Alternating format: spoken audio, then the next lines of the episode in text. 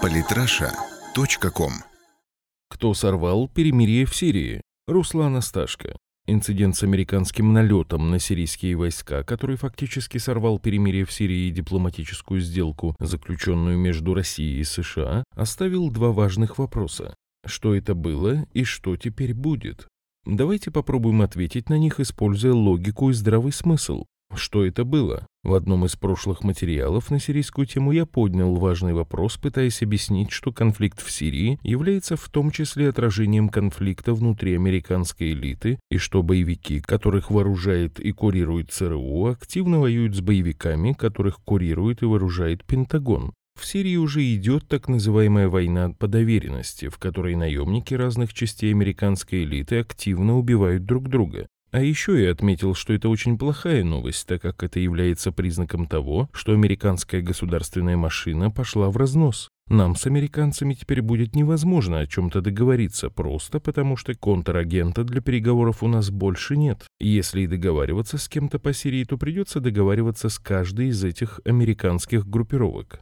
Эти опасения оказались в некотором смысле пророческими. Мы получили то, что Лавров договорился с условными ЦРУшниками о неких параметрах сирийского урегулирования. Пентагоновские ястребы же решили это перемирие сорвать и легко этого добились, совершив один бомбовый удар по позициям сирийской армии на особо чувствительном участке фронта. Абсолютно очевидно, что администрация Белого дома этого не санкционировала, Ей только этого сейчас не хватало. Такой инцидент – это большая проблема для Белого дома, которая подрывает репутацию администрации Обамы как серьезной стороны переговоров не только с Россией и не только по сирийскому вопросу, а со всеми странами, например, с Китаем. Вы заметили, что американцы, если и планируют заранее какую-то гадость, то потом они никогда не извиняются и никогда не признают ошибок. У Белого дома есть простая пиар-схема прикрытия чего угодно.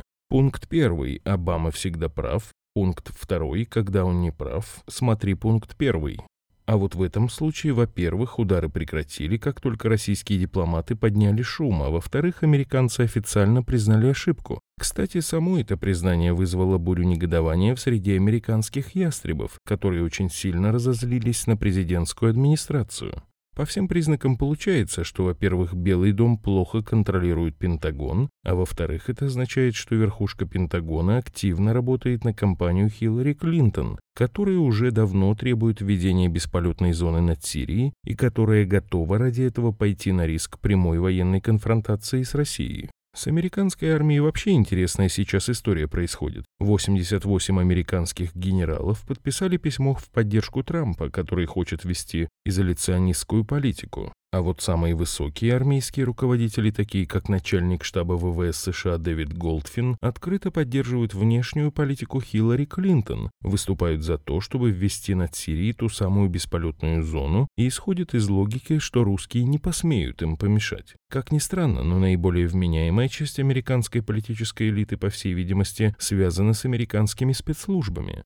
Там тоже полно фриков, маразматиков и русофобов, но, видимо, есть и рациональные люди. Но кто же сливает Трампу секретные данные серверов Хиллари, которые были пропущены через специальный шредер? Для того, чтобы понять их логику, достаточно заглянуть в недавнюю программную статью Грэхэма Фаллера, бывшего заместителя руководителя National Intelligence Council, государственной аналитической организации, которая занимается среднесрочным и долгосрочным планированием для американского разведывательного сообщества, то есть и для ЦРУ, и для АНБ.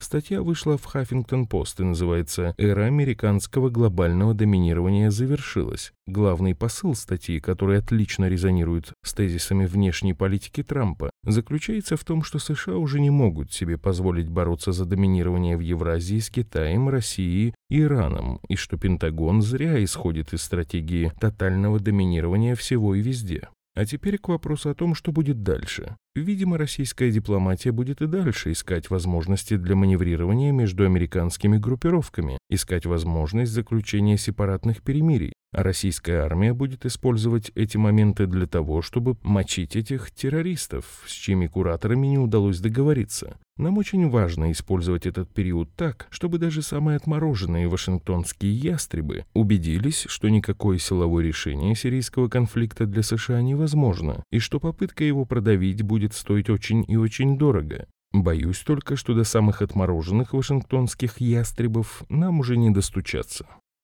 Подписывайтесь на наш канал в Телеграм. Самые интересные статьи о политике и не только. Читайте и слушайте каждый день на сайте polytrasha.com.